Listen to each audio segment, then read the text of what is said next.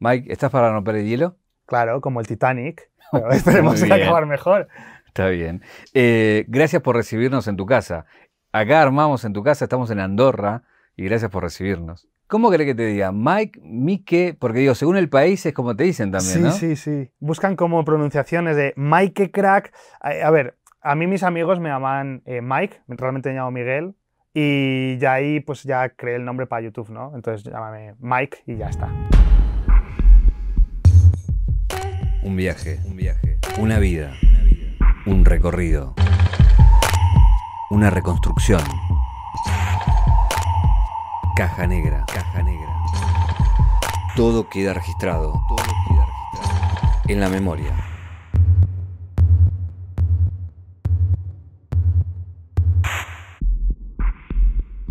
La primera pregunta que quiero hacerte es, ¿qué tenés de Mike el perro y qué tiene Mike el perro de vos? De mí. Ah, es que esto es muy difícil porque, claro, yo empecé siendo yo como persona, empiezas como a crear un personaje, a hacer más roleplay cada vez, a vivirlo más, y hubo un momento como que eran la misma cosa, dentro de que estaba actuando ¿no? en, en YouTube.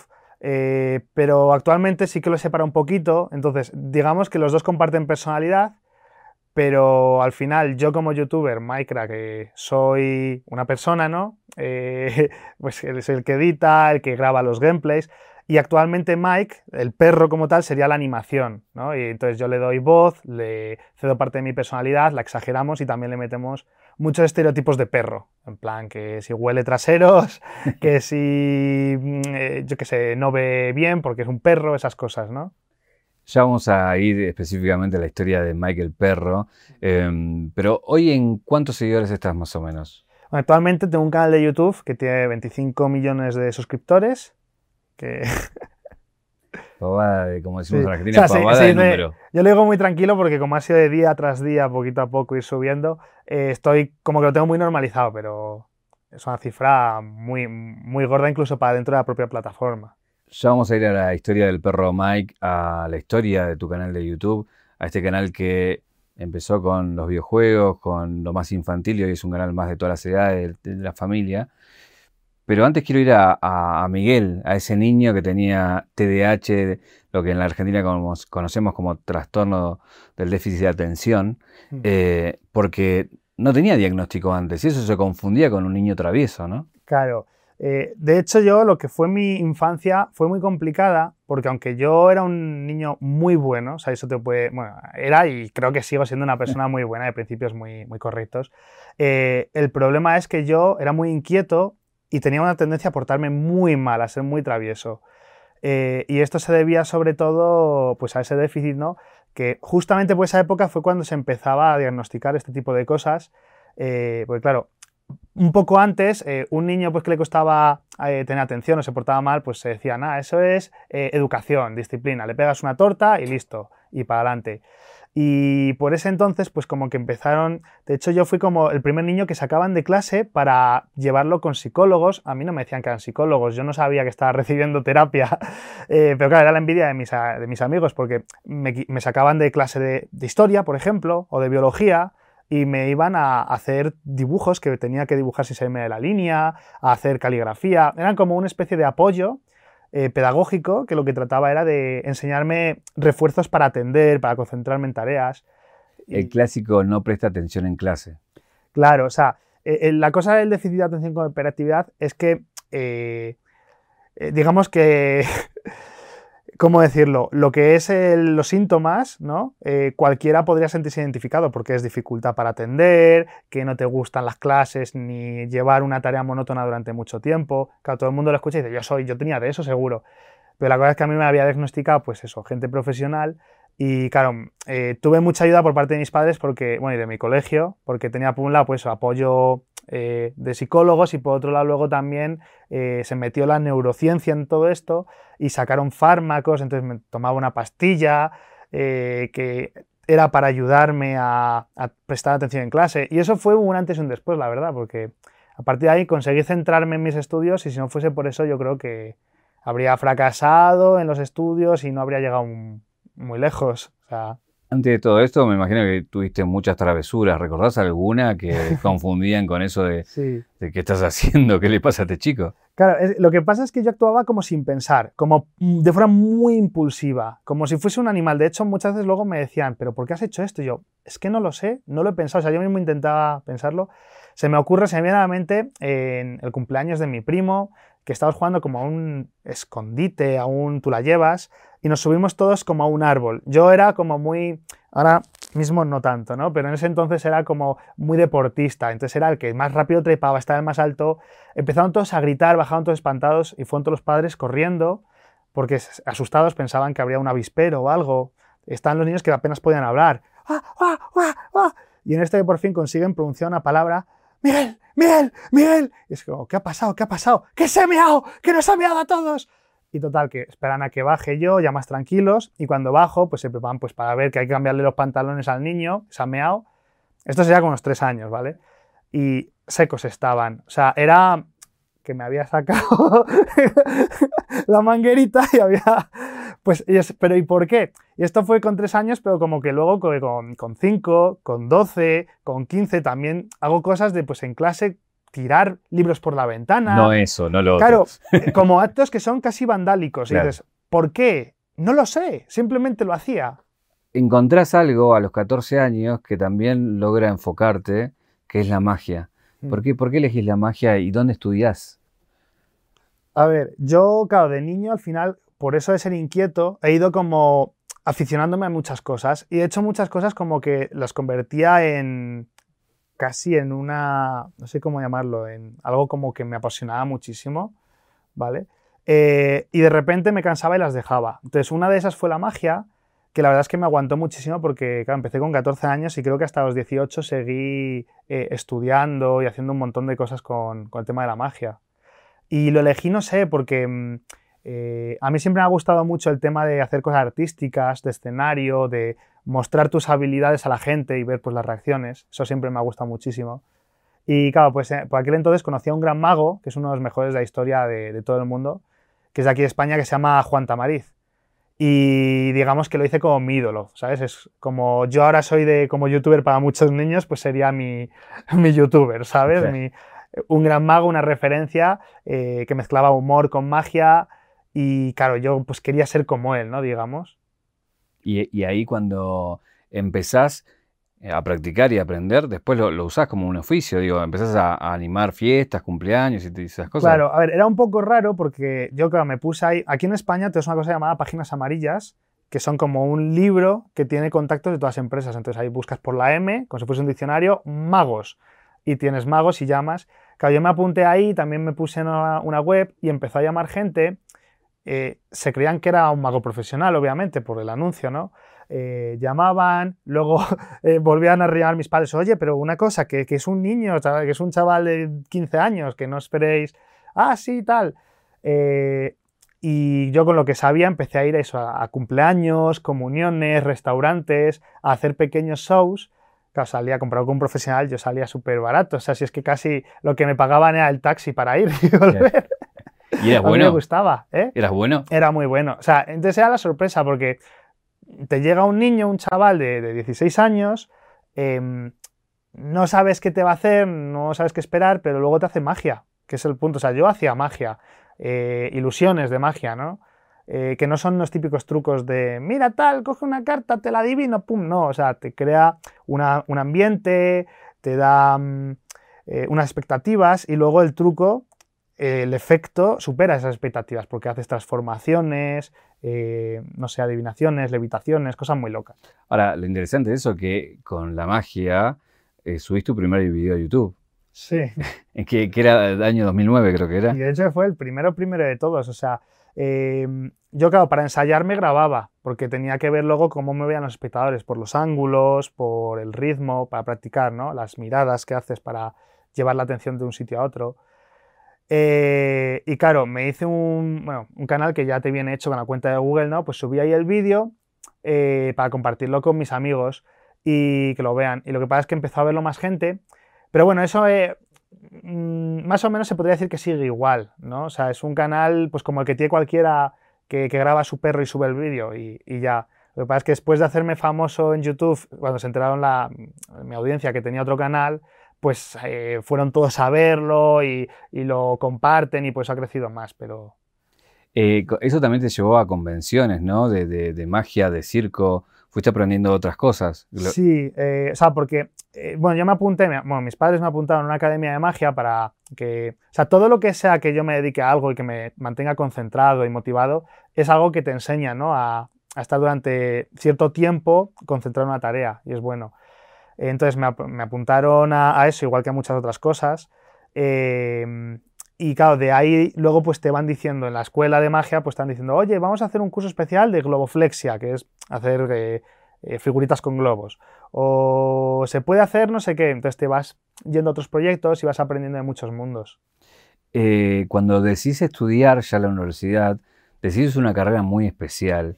Eh, nada, quiero que me cuentes qué decidiste estudiar y, qué es lo que querías estudiar, ¿no? Sí, eh, como yo no sabía qué quería hacer, eh, mis padres pues, me llevaron de visita a la universidad a lo tipo que te enseñan como carreras. Me enseñaron audiovisuales, me enseñaron una carrera de biotecnología y alguna cosa más. Y ya, por ejemplo, audiovisuales que me llamaban la atención ya vi que no me gustaba nada, lo cual es curioso porque no hemos acabado. Eh, en cambio, pues siempre como que me ha apasionado mucho la biología, la ciencia y ese tipo de cosas, ¿no? Eh, y entonces me enseñaron la carrera de biotecnología y pues que consistía en cómo utilizas organismos vivos como máquinas o, sus mecanismos biológicos para hacer cosas para los humanos, ¿vale? O sea, antes, por ejemplo, si querías conseguir una, un fármaco, una medicina, ¿vale? Por ejemplo, la cura contra el COVID. Pues antes lo que te tocaba hacer era mm, eh, poderte por, a sintetizarlo químicamente, ¿no? Mezclas azúcar con sal, con cosas bonitas, y a ver si en vez de las super nenas, las nenas super poderosas, a ver si te sale eh, la cura, ¿no?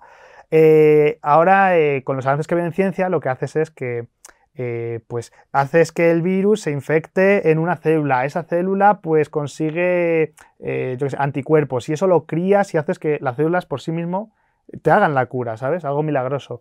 Pues me llamó tanto la atención y me gustó tanto que dije, yo quiero estudiar esto. Y entonces me apliqué, me puse a estudiar como nunca antes había estudiado. Eh, era una carrera súper exclusiva porque solo existían dos universidades en España. y claro, pues la competencia era todo España y lo conseguí. O sea, me, motivé. Al final, digamos que todo eh, juega mucho a tu favor o en tu contra como estudiante, siempre si tienes una meta clara, ¿no? Si no sabes por qué estás estudiando, pues no vas a estudiar. Ahora, es muy loco eso de aquel niño que no prestaba atención o que le costaba la escuela a este adolescente joven que se anota en una de las carreras más difíciles, la hace, la termina y se recibe. Sí. Es que hay que decir una cosa, bueno, eh, el tema, una vez das el salto a estudios más específicos como la universidad, pasas de estudiar eh, un montón de cosas que no te importan ni te aportan nada. a ver, no quiero decir que no sean para nada porque al final es cultura, ¿no? Y es muy importante saber un poquito de todo que conforme iba avanzando la carrera yo me iba desmotivando porque nuevamente veía de, vale, se va a acabar la carrera y no sé qué quiero hacer con mi vida. Porque no quiero ser un científico de, de bata, que lo llaman, ¿vale? Que es el que está con el laboratorio. No quiero ser un científico de bota, que es el que está pues, en el campo, pues recogiendo muestras o metiéndole la mano con un guante gigante a las vacas para ver si están digiriendo bien las cosas. Y, mm, Tampoco quería ser, bueno, esto sí me traía más, pero es el nuevo científico del siglo XXI, el científico de corbata, que es el empresario. Entonces yo iba a ver si me hacía empresario o profesor de algo, ¿vale? De este entorno, ¿no? De ciencias. Y me da por donde, eh, cuando acabé la universidad, me, me metí en un máster y me estaba gustando tan poco que dije, mira, yo lo que me gusta de verdad aquí es Willy Rex, que está haciéndome aquí unos vídeos que me entretienen, que me divierten y creo que puedo hacer lo mismo, incluso mejor. Y Pero para, antes de llegar ahí, ah. hiciste otras cosas, porque digo, eh, fuiste por el lado empresarial y estudiaste también eso, no solamente que creaste dos startups, dos empresas, y un libro de eso por un lado tengo eso de los estudios y por otro lado es que encima la universidad como universidad pues tiene sociedades de alumnos, ¿no? Entonces tienes sociedades de alumnos de debates, la sociedad de, la típica, ¿no? De, reunirte y aprender a discutir temas, a verlos desde distintos puntos de vista, a refutarlos. Eh, también está ya la sociedad de generación empresarial, en la cual me metí y fue donde hice las startups. Una startup es una pequeña empresa, para que... Eh, y entonces, bueno, como yo mis estudios al final lo estaba enfocando mucho a generar empresas, pues tenía que aprender mucho de esto, de, oratoria, de cómo funciona el mercado laboral, cómo se crean, se registran las empresas. Eh, ¿Y de qué hiciste esas empresas? ¿De qué eran esas dos? Pues, eh, bueno, una era para el trabajo de final de, carrera, o de, no me acuerdo si el máster o del grado, que era más biológico, era más sobre eh, una cosa más de lo que había trabajado. Consistía, es muy curioso, ¿vale? Eh, pero también está muy específico. Voy a intentar bajar el tema a tierra, ¿vale? Eh, bacterias hay de muchos tipos, ¿vale? Eh, pues hay unas concretamente que viven en ambientes extremos. Los científicos, como son muy originales, los llaman extremófilos, ¿vale? Extremo de extremo y filo de pues filia, que le gusta. Entonces, dentro de todos estos extremófilos eh, yo quería, pues, estamos estudiando unos organismos que les gusta mucho la sal, que viven en salinas, en mares súper salados, en ambientes muy salados, ¿vale? Eh, tú sabes que si tienes un... conoces la técnica del salazón, ¿no? Es un método de esterilización de la comida, que, le pones en sal un pescado o carne y no crece nada, ni, ni hongos ni bacterias porque no lo aguantan, ¿no? Pues hay bacterias que sí pueden crecer en estas circunstancias y son los halófilos. Halo de sal, que es como se llama en latín, creo, pues los halófilos. Entonces, ¿por qué pueden resistir la sal? Pues porque tienen unas barreras que os protegen mm, con una mucosa, un moco eh, muy grueso. Y mi estudio iba, mi, empresa, trataba de, eh, habiendo demostrado que estos mocos tienen ciertas propiedades, como por ejemplo gelatificantes para hacer gelatina, o em, sobre todo antioxidantes, ¿vale? Para preservar alimentos, eh, pues que podrían criarse a gran escala extraer estos mocos y utilizarlos en la industria alimentaria. Bueno, o farmacológica, pues por ejemplo, para las cremas y cosas así. Eh, ya te digo que era una cosa muy específica. Luego otra startup que hice para, era más para ganar un concurso de empresas, ¿vale? Eh, y era básicamente sobre crear eh, un dispositivo para gente mayor con Alzheimer que tenía incorporado una SIM electrónica. Eso era muy innovador porque entonces no existían las eSIMs. Eh, y entonces podía transmitir eh, su ubicación eh, por tiempo real a una aplicación móvil. Y era para si esta gente de tercera edad que se le va la pinza a veces y se van y se, pierden, pues para tenerlo localizado. Era, muy buena idea. Y además con un botón del pánico que llamaba pues a los contactos, ¿no? Que, que te tienen supuestamente que seguir, una alarma incluso para llamar a, a una ambulancia. En el medio participar de competencias de oratoria que las ganás.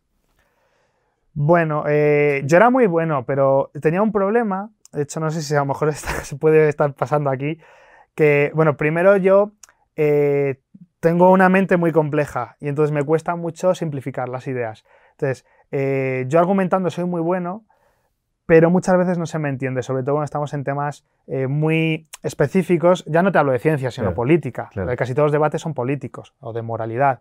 Entonces yo era muy bueno, pero fallaba por ese lado. Así me iba muy bien. O sea, ahí empezaste a estudiar para poder, poder simplificar y... Claro, la sociedad te arma equipos, los equipos se presentan a torneos, de hecho mi universidad era muy, muy prestigiosa en, en debates, es una de las más prestigiosas de España, eh, y ganamos bastantes eh, torneos que organizan otras universidades y te apuntas y vas. Y en el medio de todo esto aparece Willy Rex y aparece los En medio de todo esto aparecen mis queridos compañeros de, clase, que si me están viendo, pues hola, un saludo. hola. que lo que pasa es que, eh, bueno, pues somos universitarios, ¿no? Eh, estamos todo el día de juerga, sobre todo el fin de semana, de fiesta y todo esto. Y, bueno, como dice la palabra estudiante, estudia un día antes. Cuando llega el examen, estudias, ¿no? Pues cuando llega el día del examen, el día de antes, nos juntamos todos en la biblioteca o en casa de uno. Y llega uno que tiene una tablet y tenía una demo del Minecraft. y es cuando empezó todo. Entonces, eh, no sabíamos ni qué era, pero nos daba miedo y era divertido porque había unos zombies y cosas que te metías en una cuba y te explotaba un creeper por detrás. Entonces, claro, queríamos saber cómo poder eh, avanzar, porque estábamos en un mundo que no sabíamos ni qué hacer. Y ahí es cuando viene la primera búsqueda en YouTube de Minecraft. Y claro, ¿qué pasa en autocompletar? Sale Willy. Y ahí descubro Willy Rex y descubro un mundo que no conocía antes, que era el gaming, ya había visto algún youtuber de gamer, pero de cosas de estrategia o por tutoriales, sobre todo de informática, pero me metí en un mundo que yo no conocía, yo no sabía que había ahí pues todo lo que hay, ¿no? De, ¿Pero qué fue lo que te atrapó de todo eso? Lo que te enamoró. me parecía mucho más entretenido que la televisión.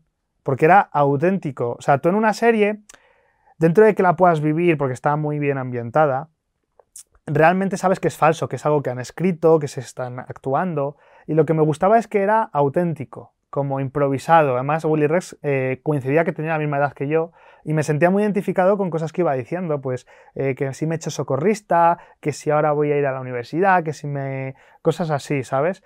Y me hacía mucha gracia, no sé.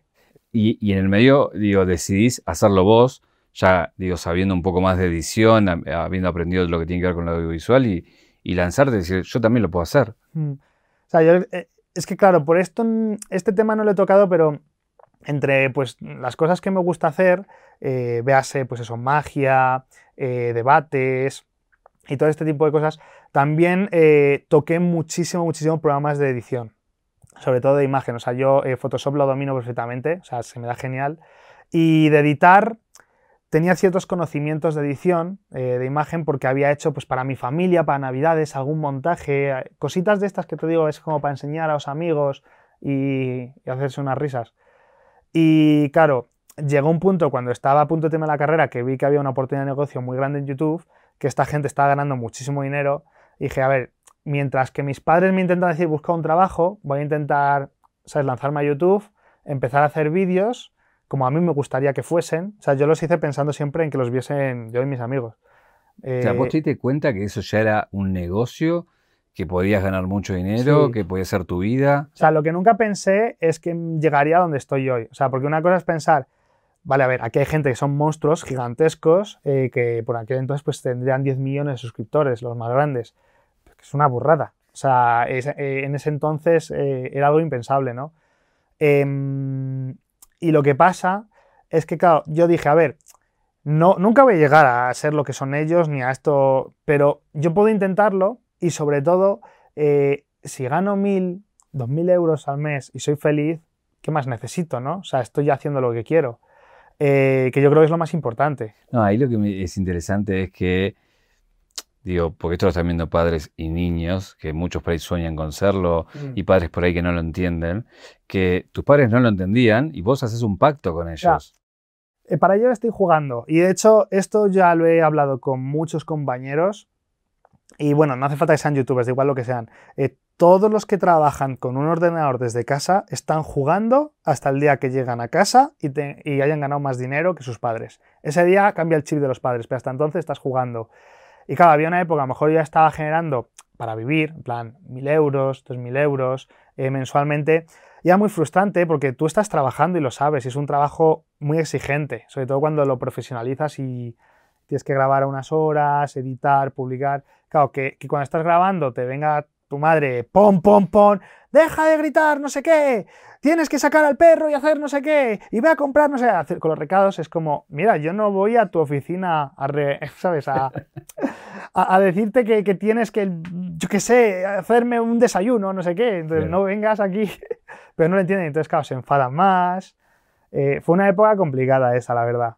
¿Y cuál fue el pacto que, que, que un trato de, mira, a ver, esta gente vive de esto vive muy bien y trabaja en YouTube eh, a, cambiar la publicidad, básicamente. Eh, dejarme intentarlo. Entonces mi padre dijo, pues a ver, vamos a hacer un estudio, ya que sabes tanto de negocios y todo esto, dime qué cifras tienes que ir alcanzando mensualmente, mínimo, para eh, vivir bien de YouTube y no mínimo de, de, de venga, no, tienes 100.000 suscriptores, está bien, sino de de verdad que la proyección sea buena para ser de los mejores de España. Porque claro, si no estás entre los mejores de España, no estás. O sea, eh, en YouTube, de YouTube o se vive o se malvive, ¿vale? No hay término medio. O, no ganas nada o ganas mucho.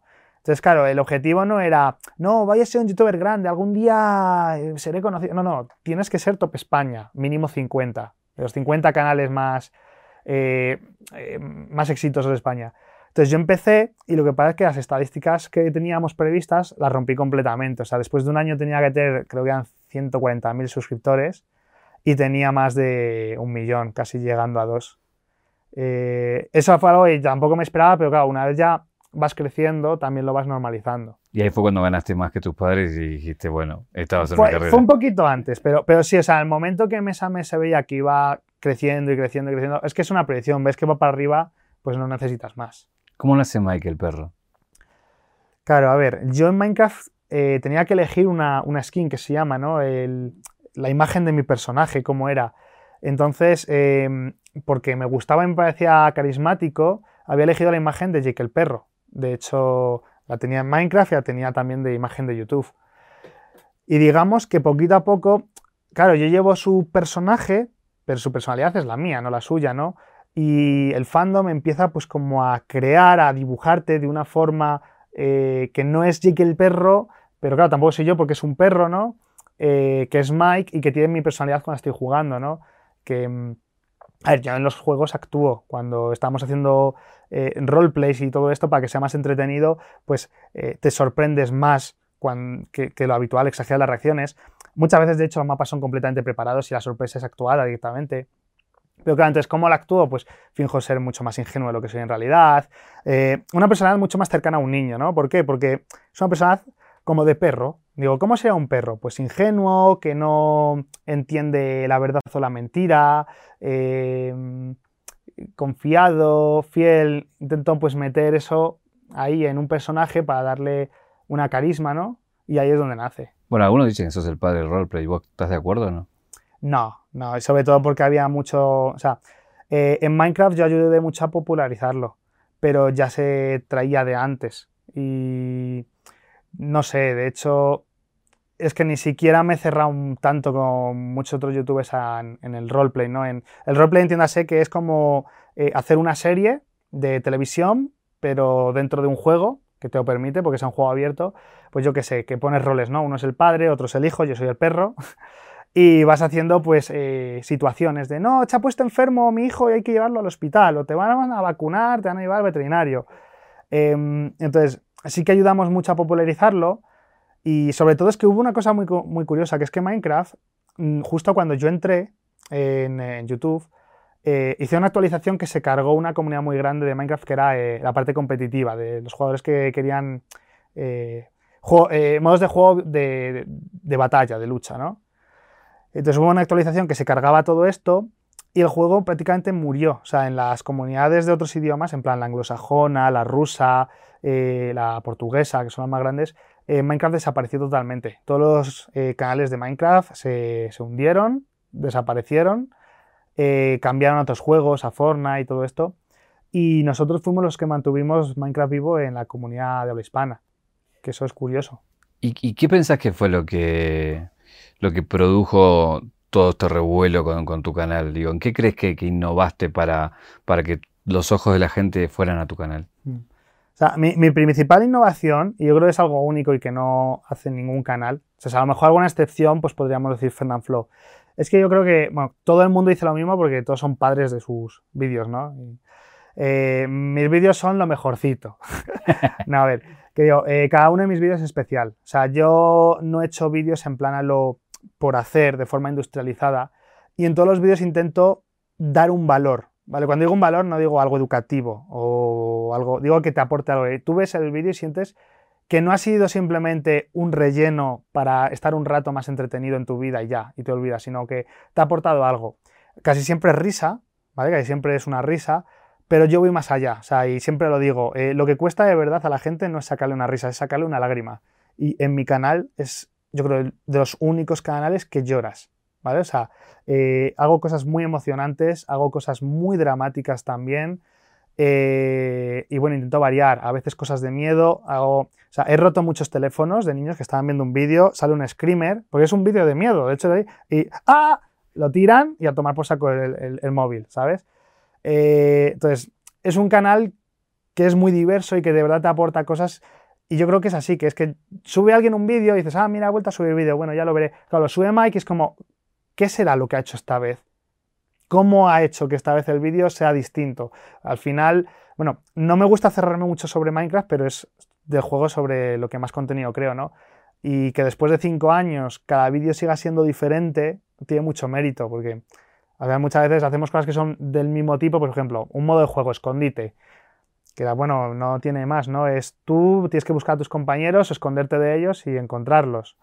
Eh, pues me das ingenio para que dentro de cada vídeo, a pesar de que he hecho a lo mejor 30, pues sean distintos. Tienen un giro o alguna cosa que lo hacen muy, muy entretenido y muy, muy diverso. ¿Quiénes son los compadretes, eh, los compas, y cómo se gestó eso y, qué es lo que hacen, digamos, ¿no?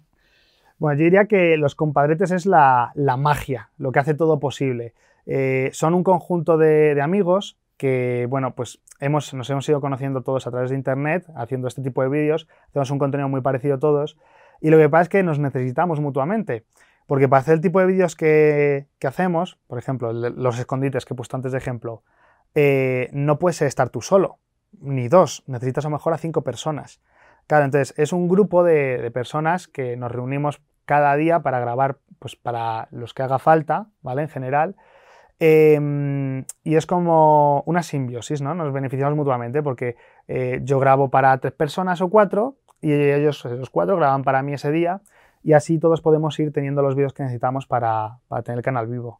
Bien, ¿quiénes son para aquel que no conoce nada de vos? Pues así a modo oficial, eh, pues serían Trolino, Timba, Raptor, Sparta, Invictor, Mayo, Rius y yo.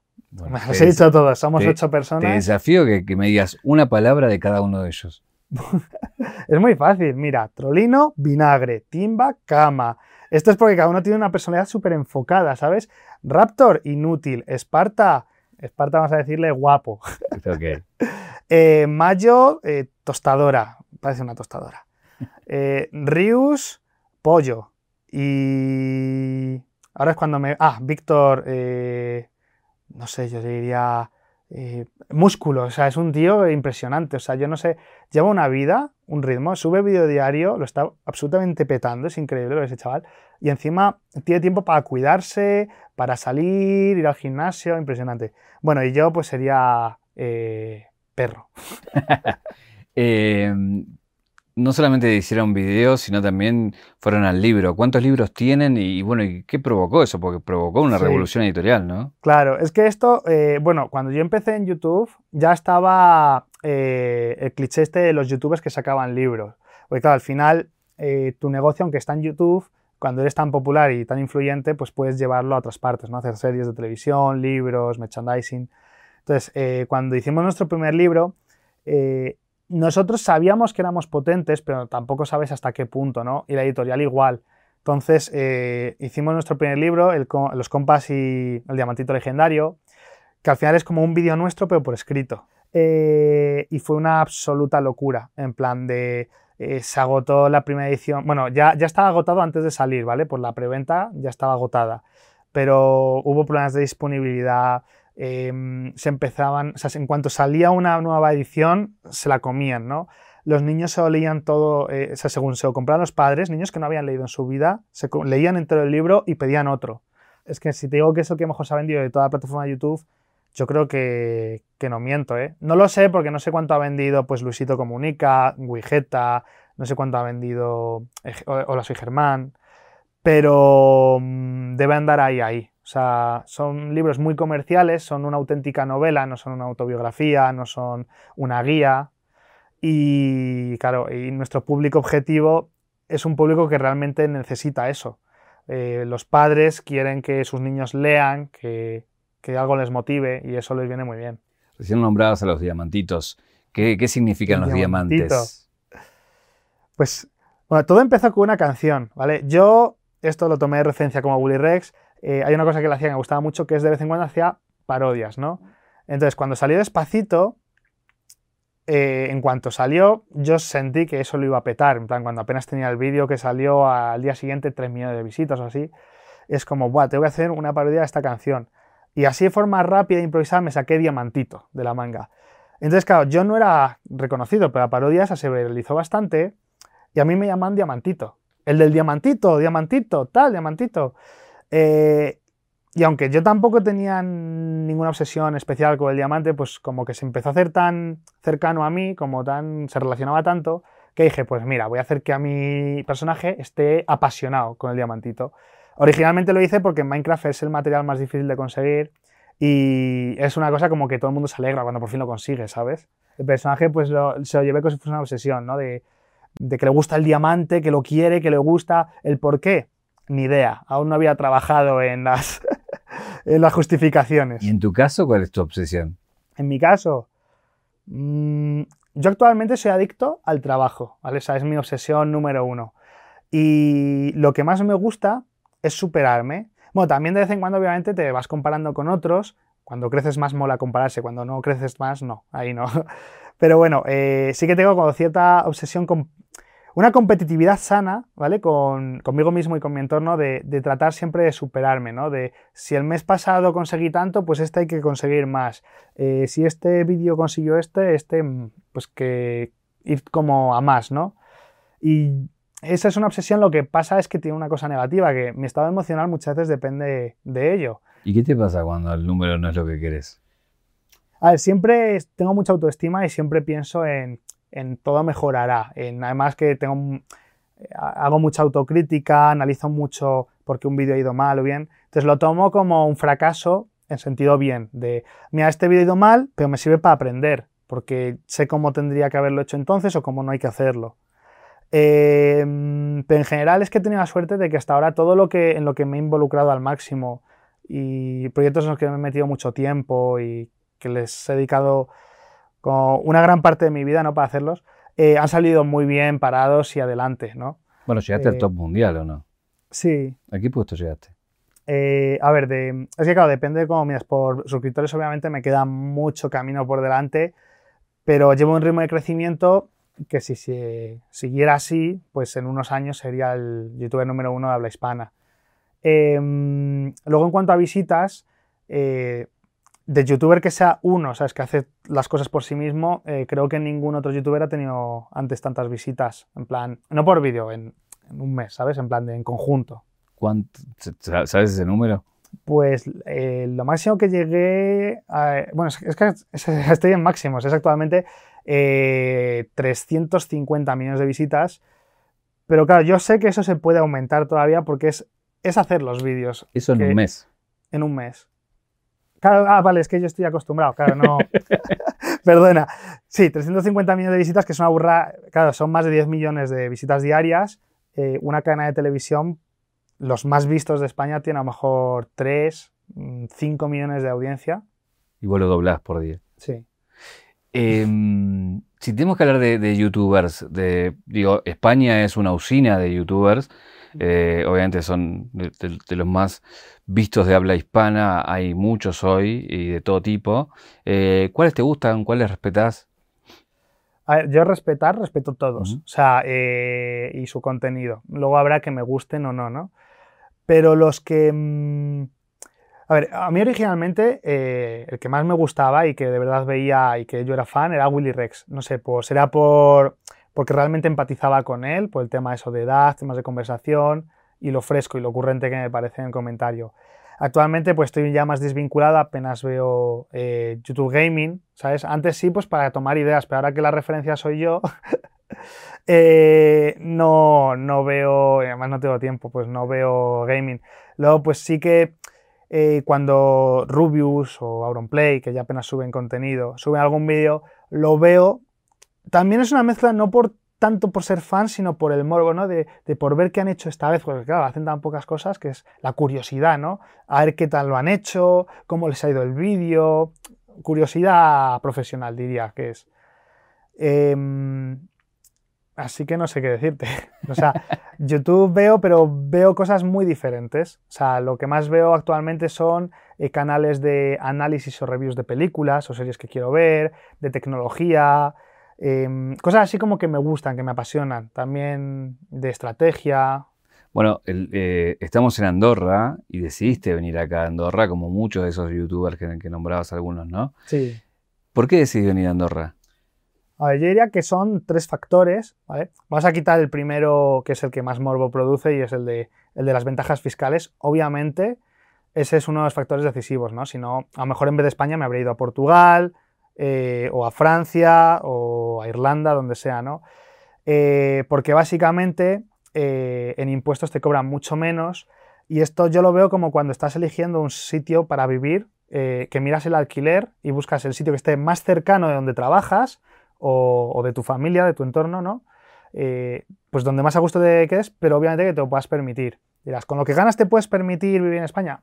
Sí, pero es un, desde mi punto, o sea, como yo como contribuyente, como persona, es eh, un derroche de dinero. O sea, si puedo vivir en otro sitio más barato, lo voy a hacer. O sea, igual que no me compro un superdeportivo, pues tampoco eh, pues me, voy por ahí, ¿vale? Entonces es un tema de ahorro, ¿vale? Entonces esa sea eh, no la principal razón de por qué estoy en Andorra, pero sea principal de por qué no estoy en España. Luego, ¿por qué Andorra? Y aquí vienen las dos importantes. Primero, hablan español, ¿vale? Y eso es muy importante. Tienen las mismas costumbres culturales, eh, gastronómicas con la, que, España.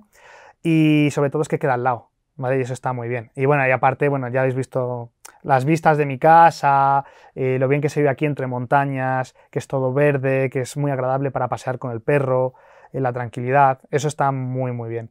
Y luego la última razón, que también es muy importante, pero esta a mí me importa un poco menos porque no me afecta tanto como a otros youtubers, es el tema del acoso que yo en España no podía salir de casa eh, a gusto, o sea, estaba muy incómodo, porque aunque no me reconozcan mucho los niños, bueno, ahora supongo que si vuelvo a España ya me reconocerán más.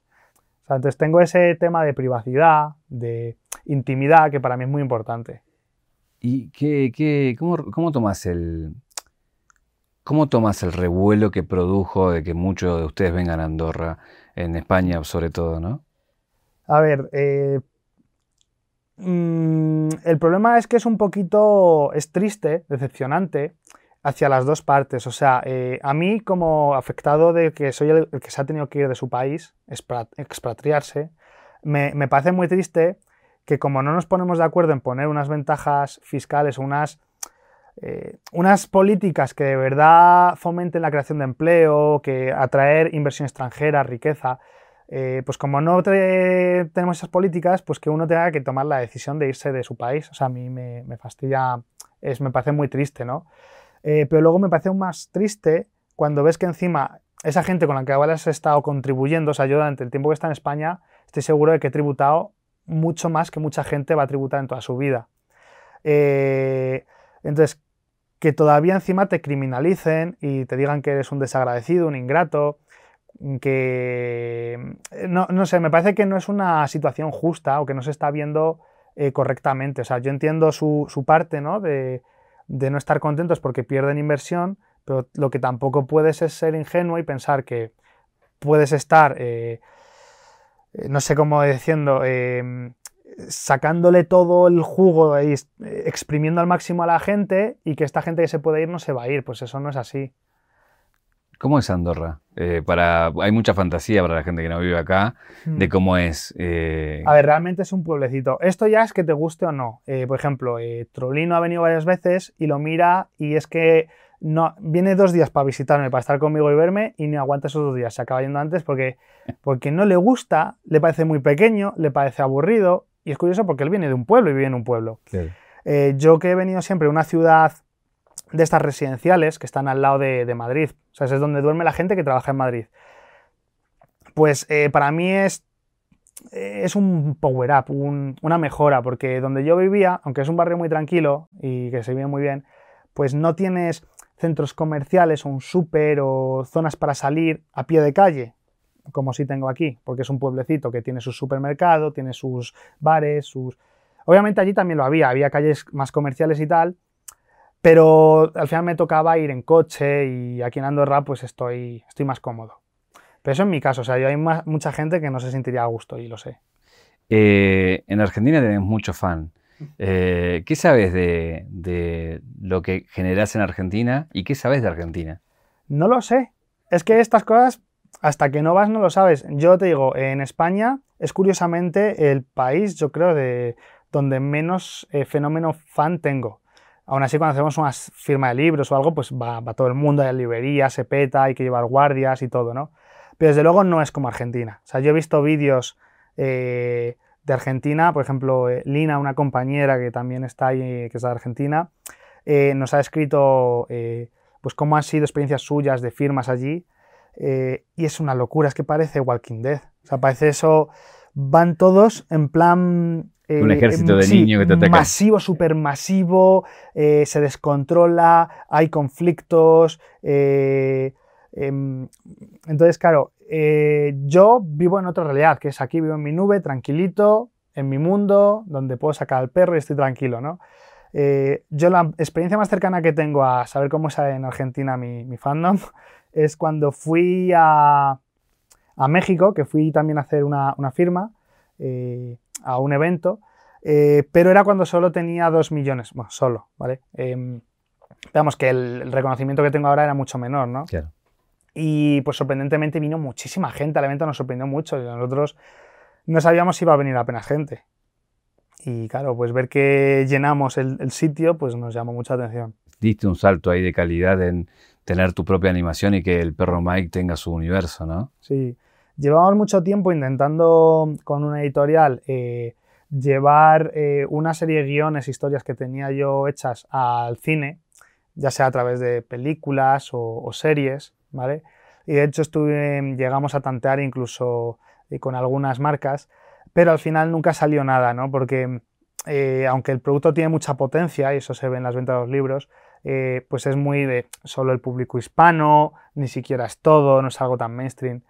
Entonces, cuando vimos que eso no salía, dije, pues mira, lo que hago yo es con mi propio dinero que me estoy ahorrando precisamente de estar viviendo aquí, y pues voy a hacer una inversión y voy a hacer esto porque me gusta. O sea, es un proyecto que va completamente a pérdidas.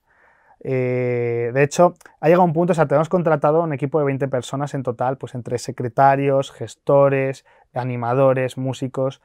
eh, y ya me han dado mi, padre, que es el principal que me lleva, pues como la. un poquito como de mm, secretario, ¿no? Eh, mi asistente personal. Pues eh, dado varias veces el toque de ten mucho cuidado porque no puedes bajar. En cuanto bajes, te vas a la ruina. ¿Vale? Y mírate cómo debe ser cuando, eh, pues eso, esté teniendo unos ingresos brutales a través de, YouTube, publicidad y todo esto, pues está en esta cuerda floja, ¿no? Pero bueno, de momento va para arriba y también espero que en algún futuro eh, pueda monetizar la animación, eh, ya sea con merchandising, eh, con promociones con empresas o bien cesiones de imagen a marcas, no sé. Estuve a punto de ser la mascota de Fosquitos durante un mes. Son unos dulces, unos, unos bollos de aquí de España. Ahí quería hablar un poco de tu perro real, en la vida real, porque mientras estuvimos armando acá, vi un poco cómo estabas con él y estás muy pendiente. ¿Cómo es? ¿Cómo se llama? ¿De, de cuándo lo tenés? Sí. Bueno, se llama Willy. No hace falta explicar por qué. Cuando has venido que me has preguntado la contraseña del wifi, he dicho Willy Rex. Dice, estás obsesionado, ¿no? Digo, no, no, a ver, es un poco por la broma y también por, como por reforzar al- a, a los fans esta imagen, ¿no? Bueno, es, es Willy, el nombre es en honor a Willy Rex. Principalmente es un homenaje porque de verdad no habría llegado hasta donde estoy si no fuese por él y no tendría a mi perro, por ejemplo. Porque fue como una fuente de inspiración inicial muy importante, ¿no? Si vamos a la caja negra de tu vida, ¿cuál es el momento que te convierte en este Mike que sos ahora? Yo es que, mira, a ver, no sé si esto te habrán dicho alguna vez porque me va a sonar a muy cliché, pero diría que desde el principio, desde que yo en nací, eh, al final no siento que haya cambiado, creo que siempre he sido la misma persona, con, obviamente, pues eh, la- mis, mis metas o mis motivaciones han ido cambiando, pero siento que esa personalidad o esos principios que me mueven siempre se han mantenido en el tiempo. Tengo una caja negra acá y algo Aquí adentro. dice, lo abro con 19 años, como has confundido. Una baraja. Una baraja. Eh, queremos, nada, aprovechar tus dotes de mago y ver si, si, si está en verdad. ¿Alguna cosilla? Alguna cosa que, que nos ver, puedas hacer. baraja. Bueno, pues a ver, eh, una baraja francesa, ¿vale? La típica de picas, corazones, diamantes, la conoces, ¿no? Sí, sí. Pero aquí en. España hay otra versión y que es la, la- la conocida. No, no la conozco. La conozco. Vale, pues yo lo que voy a hacer es, voy a pillar eh, tres cartitas, ¿vale? Así al azar. Te voy a dejar eh, tocarlas, ¿vale? Ujú. Que las toques ahí, que no te- son solo tres, ¿verdad? Sí, tres, tres. ¿vale? Es importante. Yo no tengo mangas ni nada, ¿vale? No puedo Bien. hacer ningún tipo de, de trampa. Entonces, eh, lo que vas a hacer es lo siguiente. Voy a voltear. Te hago tres cartas, por cierto, que no he dicho porque estoy desentrenado, ¿vale? Entonces, no me veo preparado ahora para hacer un truco con toda la baraja, Ok, ¿vale? ok. Pero bueno, vamos a usar tres cartas. Entonces, eh, vamos a dar una vuelta a la primera carta y fíjate que podría ser cualquier otra, pero bueno, es un comodín, ¿vale? Ok. Entonces, yo la voy a poner debajo y lo que voy a hacer es que suba, ¿vale? Fíjate que voy a hacer aquí un gestito mágico, digo sube, sube, sube, y el gesto y el comodín sube. Y lo mejor es que esto yo lo puedo repetir todas las veces que quieras. Tú te estás quedando flipando, ¿eh? Lo metes debajo, hacemos sube, sube, sube, pum, y el comodín vuelve a subir. Y así todas las veces que quiera, ¿eh? Fíjate que ha metido claramente debajo, ¿vale? Ni Bien. en medio, ni en ninguna otra posición. Sube, sube, sube, pum, y el comodín vuelve a subir. ¿Qué pasa? ¿Qué pasa? A ver, quiero ver todas las, las tres cartas. ¿Pero por qué? ¿Por qué? ¿Crees que hay tres comodines? O sea, ¿te crees que estoy estafando que voy a hacer un, un comodín, otro comodín y otro comodín? Sí. Bueno, a ver si lo sabes, no lo digas. Pero yo con esto puedo hacer más cosas. Por ejemplo, dime una carta. La del medio. Al medio. Mira, voy a adivinar. Píllala, píllala. Voy a adivinarte cuál es. Es el comodín. Pero fíjate que no es tan fácil cuando las otras dos cartas es que ni siquiera tenían cara. Ah, bueno. Nada, puedes tocar, yo en ningún momento he tenido. O nada. sea, si te dedicabas a la magia eh, como carrera y no YouTube, también te hubiera ido muy bien. Sí, no, ya te digo que yo con magia hacía cosas espectaculares. Sobre todo porque es, es un mundillo muy interesante. Te puedo pedir que saludes a tus fans de, de Argentina, Sí, pero, claro. pero, pero como lo haces en los videos. ¿Va a aguantar el micro? Va a aguantar. ¡Ey! Bienvenidos a este nuevo vídeo, soy Mike Crack. Y bueno, Caja Negra, muchísimas gracias por invitarme a la entrevista. La verdad que me lo estoy pasando genial. Muchas gracias por recibirnos, por abrirnos la puerta de tu casa, por, bueno, eh, tener la paciencia de que armemos todo esto y gracias por, por la entrevista. A vosotros. Eh, ¿Qué te preguntarías? Es la última pregunta. Me preguntaría si debo preguntar. Claro, por los spoilers. A veces una sorpresa es más agradable que, Claro. que- que- que saber las cosas. Mike, muchas gracias. Nada, a ti.